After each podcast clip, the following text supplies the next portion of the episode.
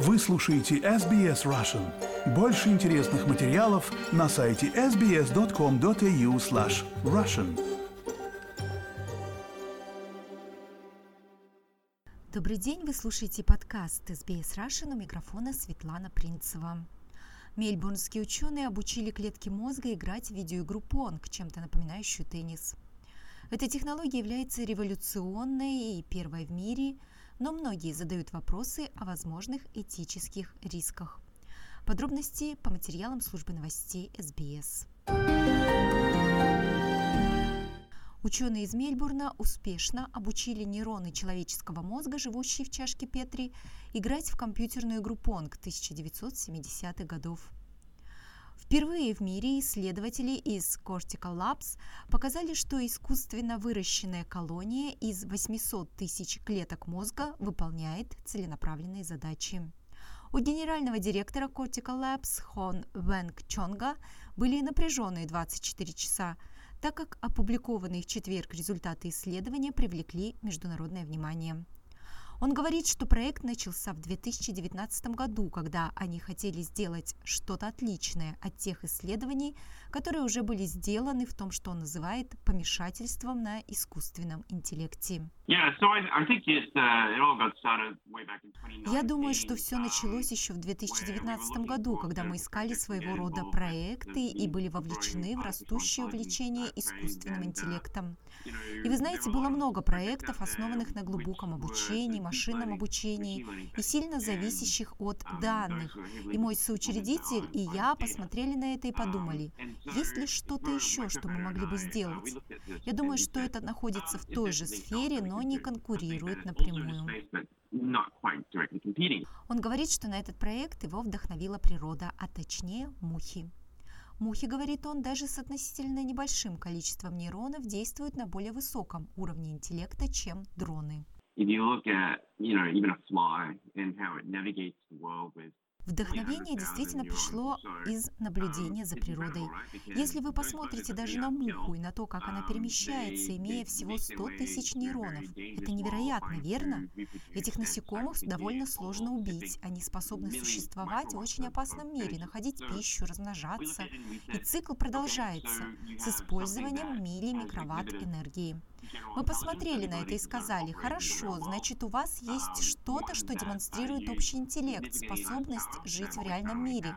Почему бы не построить что-нибудь подобное?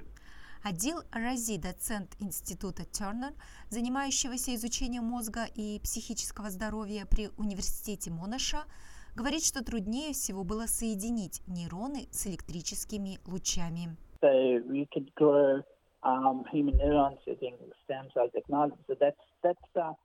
Таким образом, вы можете выращивать человеческие нейроны, используя технологию стволовых клеток. Я думаю, это действительно часть этого, чтобы выращивать новые нейроны в чашке. На самом деле мы выращивали как человеческие нейроны, так и отдельно нейроны мыши. Но затем сложная часть и новая часть заключалась в том, что они поместили их на луч микроэлектродов, луч электрических датчиков, и затем соединили все это с игрой в понг. И эти электрические импульсы сообщали нейронам, где мяч должен быть.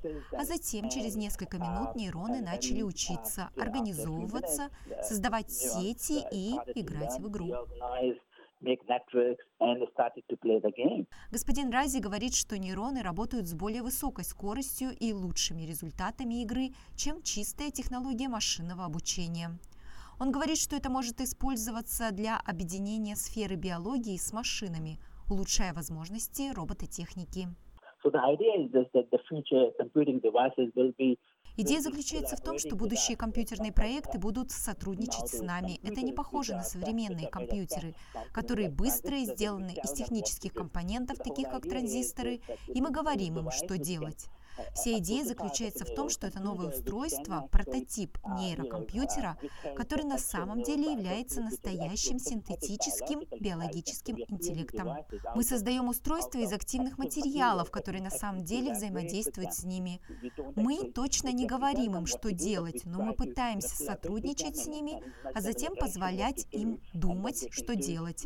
И тогда они могут делать чудесные вещи, подобные тем, что могут делать люди.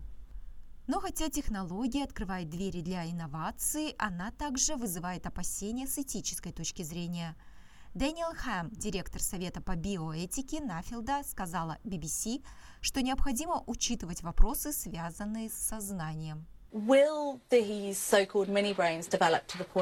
Разовьется ли этот так называемый мини-мозг до такой степени, что сможет чувствовать удовольствие или боль? Как мы могли бы рассматривать их моральный статус, если бы они обладали сознанием и разумом? И как мы должны регулировать использование этих исследований и будущих технологий? Это те вопросы, которые мы пока даже не начали рассматривать. Сотрудники Cortical Labs заявляют, что эта технология станет также революционной при тестировании воздействия лекарств на мозг. Информация подготовлена по материалам Тома Кеннети для SBS News. На русский язык перевела и озвучила Светлана Принцева для SBS Russian.